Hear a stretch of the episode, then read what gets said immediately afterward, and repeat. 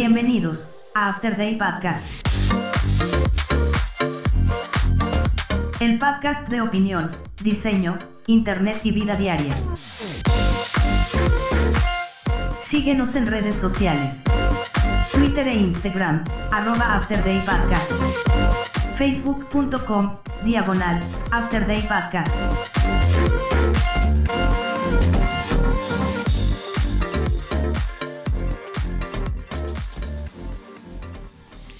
Hola, ¿qué tal? ¿Cómo están? Bienvenidos a un episodio más de el podcast. Em, como siempre me cuesta trabajo iniciar porque por alguna razón aún no tengo eh, la facilidad de decirles de alguna manera como, no sé, los podcaster livers o, o demás pero sí, sí me cuesta un poquito de trabajo iniciar estos, estos podcasts. Sin embargo, creo que ya se está haciendo un poco más de costumbre el que nos escuchemos de esta eh, nueva manera. Ay, Dios mío. Em, tengo muchos temas por los cuales, este, de los cuales quisiera hablar y y no me decido todavía por cuál por cuáles son eh, no sé si hablar de Apple que ya sé. Vamos a tomar dos temas. El primero es Apple de que eh, Apple no sé si ya sea malvada si descubrió el, el, capitalismo, diría por ahí Diego Rosarín. Em, pero, híjole, la última, su, su, último lanzamiento de las iMac eh, con procesador M1 se me hace un tanto, no un tanto malvado, pero sí un tanto, eh,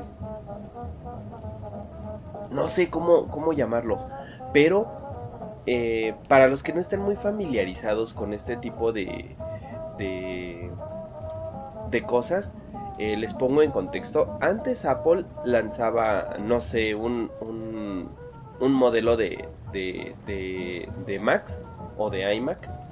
En este caso, eh, por ejemplo, me centraría en las de 2012, 2015, que son las MacBook que digamos que son esas que dieron el salto revolucionario. Y digo digamos, porque hasta cierto punto eh, hacían un, un, un, chasis, un unibody, o como ellos eh, como les llaman, que básicamente es la carcasa de la, de la computadora en aluminio, eso todos lo sabemos. Sin embargo, era una sola carcasa para los diferentes modelos y los diferentes estilos de, de las Mac. Es decir, si lo único que cambiaba de las Mac era el procesador, la RAM y quizá algunas cosas eh, internas. Externas eran básicamente lo mismo. Por ejemplo, el modelo de, de, de, 13 pulgadas eh, solo contaba con salida de, audífonos y un... Y si mal no me equivoco, HDMI, algunos este, puertos USB y demás. La diferencia con la de 15 es de que a lo mejor podría contener un puerto más de este HDMI, pero cambiaba el tamaño, ¿saben? Un puerto más de USB, perdón. Quizá nada más podían incluir, bueno, o tenían esa esa diferencia, vaya, pero era en cuanto al tamaño. En este caso, por ejemplo, lo que les digo que se me hace medio perverso es que han lanzado un iMac que en realidad son dos versiones de iMac. Digamos, la versión inicial que son dos puertos USB y ya en la parte posterior y una versión digamos más pro que tiene más RAM, mejor procesador, mejor este más eh, almacenamiento y diversas características. Pero lo que me, me causa curiosidad es de que añaden cosas que podrían haber añadido en el primer modelo sin necesidad de crear otro. Es decir, a la parte posterior en cuanto al, chasis de la Mac, es exactamente el mismo, pero a este nuevo y más caro le añaden el que dos puertos Thunderbolt, que son USB-C. Em, le añaden el Ethernet en el cargador, lo cual se me hace un poquito hasta racano. En el sentido de que Apple, por favor, bitch please, tus computadoras están un poquito elevadas de precio. Mínimo, ponme la mayoría de características en el, en el precio base, ¿no? Que era lo que venía manejando anteriormente. El precio base eh, podía tener la mayoría de las características, pero con alguna con algunas eh, mejoras internas, o sea, que, meramente se, se, limitaban al procesador o a la RAM, vaya, o incluso hasta el almacenamiento. Em, sin embargo, ahora, desde el, o sea, el producto inicial no cuenta con todo lo que te promete, que es el Ethernet en el cargador, el, el ID el Touch ID en el, en el teclado porque te mandan otro. O sea, e, ese tipo de cosas que ustedes podrían decir, ah, pues igual no vale la pena. Pero, dude, en Apple creo que no les hubiera costado nada si hubieran incluido esos features en el, eh, en el precio base. Eh, no sé, hubieran incluso hasta ganado más fanbase si hubieran tenido todo. O sea, es decir, si hubieran sacado solamente un Mac, un iMac, con todos estos features, sin necesidad de que gastes más por dos puertos Thunderbolt, por cosas que sabes que vas a utilizar. Entonces, o no sé, simplemente no, no, no, no saques el primer, el primer, este, el primer modelo, ¿saben? Son, son cosas que a lo mejor no sé, yo como consumidor digo, me hubiera sido mejor si no, si no hubiera pasado, pero también Apple no te costaba nada, ¿no? ¿Ustedes qué toman? Por cierto, antes de andar eh, criticando a las demás personas o a empresas multinacionales que obviamente mi opinión les vale un pino, ¿no? O así. ¿Qué toman? Yo tomo cafecito, porque ya saben. Mm bastante bueno. Y, y pues bueno, Apple antes me gustaba, bueno, no es que antes me gustara, antes era más accesible, ¿saben? Tengo un, o sea, en, cuanto a la comparación, eh, eh, ha aumentado bastante los costos de sus, de sus, de sus computadoras. Sin embargo, o sea, vamos a ser sinceros, es una chulada trabajar con Mac. Quien haya trabajado con Mac y y tenga Windows, sabrá de lo que hablo porque eh, no es que Windows sea malo, de hecho Windows 10 mejoró demasiado eh, a comparación, les, voy a ser sincero, yo conocí Windows XP, obviamente había eh, manejado y me voy a balconear con mi edad, pero este, pues ya no es un secreto, digo. inicié con Windows 95, el cual me pareció pues para hacer mi primer sistema operativo este gráfico que tocaba eh, porque usaba MS2 ustedes no estarán para saberlo pero tuve algunos cursos de MS2 me sabía algunos comandos y demás. Nada nada nada especial algunas cosas básicas pero me siento especial porque hay personas que todavía que incluso no conocieron ni siquiera los los disquetes.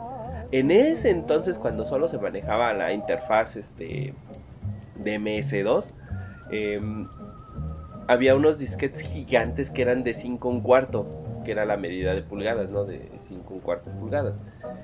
Eh, horribles. Luego llegaron los discos de 3 y media o los disquetes que este, en cualquier secundaria prepa los pedían y los usaban.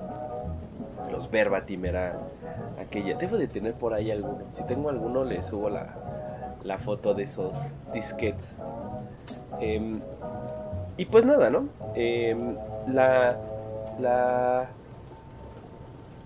Todo llegó después, la modernidad llegó después cuando, digamos, mi primer equipo personal, mío, mío, mío, porque, digamos, teníamos un equipo en la casa eh, bastante limitado y bastante eh, arcaico, pero les advierto que a mí me sirvió bastante el, eh, el, poder manejar ese equipo en casa que prácticamente era mío porque casi no se lo prestaba mi hermano. Una, una PC que recuerdo que el monitor era enorme y feo y, y, demás. Pero tenía Windows 95, le pusieron después 98, el cual pues, no jalaba bien porque pues limitaciones del sistema operativo. No sé cuánto tenía en RAM, en ese entonces desconocía las características. Sin embargo, tenía la posibilidad de un CD-ROOM y con él en carta. Y pues ya, ¿qué les digo? En carta 2000, si mal no me equivoco. En carta 98. Era mi biblioteca y cuando todavía no existía internet y demás. Después estoy haciendo una remembranza de mi historia tecnológica y del mundo, creo. Esto fue por ahí del 96 porque iba yo en la secundaria Entré en la secundaria en 96, 97. Sí, porque a la prepa entré en el 2000. Entonces sí era 96, 97 por ahí. Anyway, el caso es de que ya entrando en la prepa, em, pues ya salgo y demás, ya saben mi historia. Eh, empiezo a estudiar carrera comercial de diseño gráfico y con ello eh, compré una compu, la cual era un Pentium 2, si mal no me equivoco, con creo que 2 de RAM, creo, o 1, creo que ni siquiera llegaba al, al giga, eran 512 o algo así.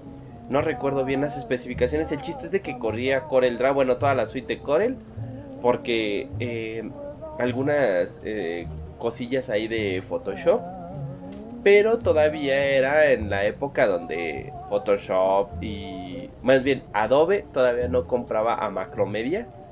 Quien se acordara de Macromedia y si tiene CDs de música viejitos, había un había algunos CDs que podías meter a la computadora y tenía este información, fotos, videos, algunas cosas extras.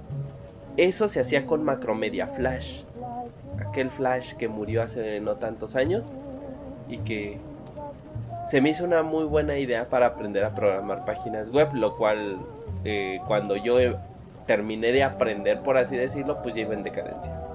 Como sea, eh, esa, esa compu que compré traía Windows Millennium y después la pasé a XP y XP me voló la cabeza. O sea,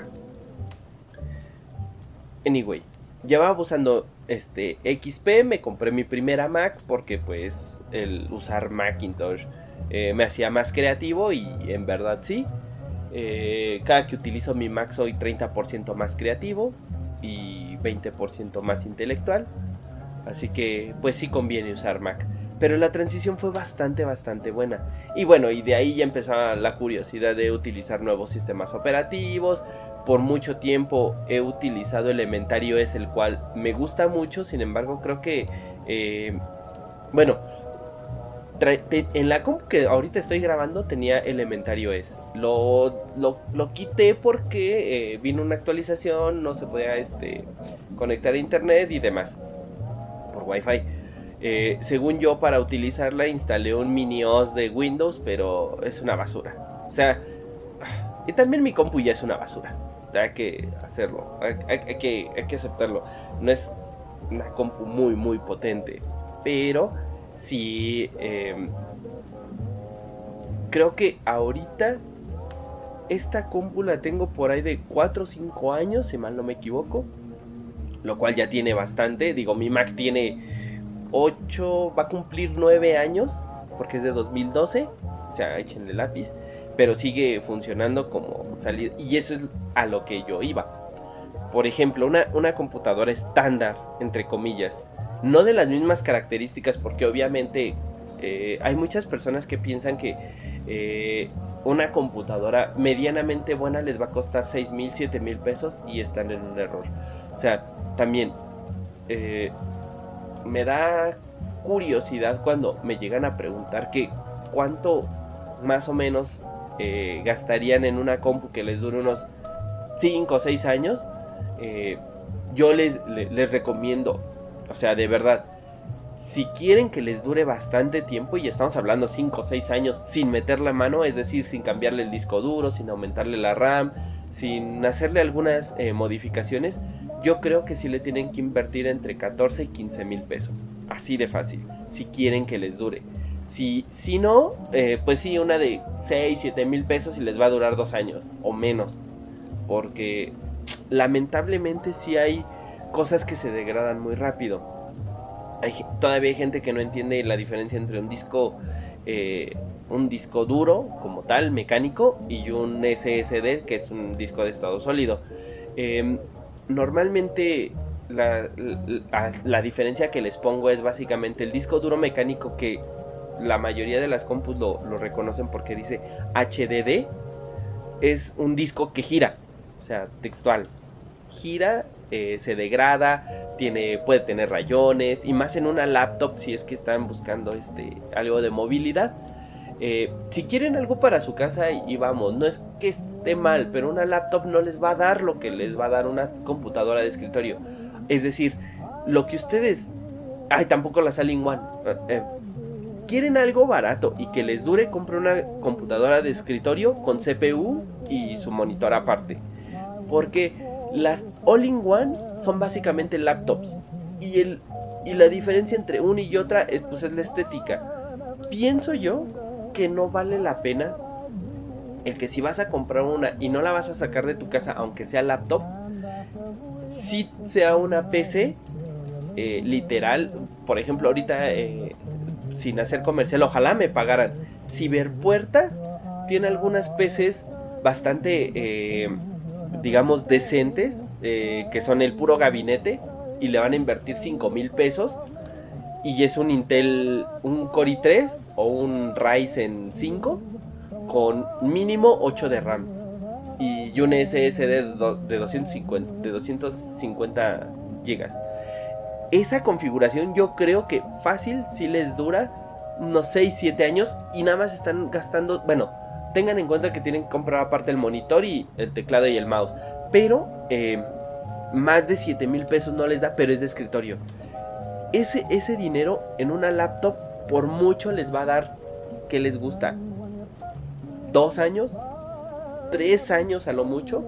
Entonces yo creo que vale la pena eh, ahí sopesar que realmente qué es lo que quieren. Si quieren verse eh, mamadores con su laptop, pues sí, adelante, que les va a durar dos años. Pero si no necesitan eso y realmente quieren trabajar eh, a gusto por bastante tiempo, yo creo que una PC de escritorio de ese rango, de unos 7 mil, 8 mil pesos, ya con todo, es decir, el puro CPU que les cueste unos 7 mil, 6 mil pesos, 5 es más, yo creo que sí está bien. Entren a Ciberpuerta, es una, es, es una web bastante buena que tiene ciertas, este, eh, bueno, tiene muchas especificaciones si es que no quieren armarlas ustedes por sí solos, porque de hecho si ustedes la arman, le sale mucho más barato, pero ahí sí se necesita un poco más de conocimiento eh, para comprar los componentes que sean compatibles con la motherboard, con este su procesador, que tenga este los puertos PCI, que le puedan conectar, bueno, que le puedan eh, poner una, una tarjeta gráfica independiente, o sea, una tarjeta gráfica dedicada y demás, pero ese ya es como más de PC gamer, incluso hasta de mamador porque tiene un montón de lucecitas y demás que no sirven para nada. ¿Se ven chidas? Sí, pero pues no sirven para nada.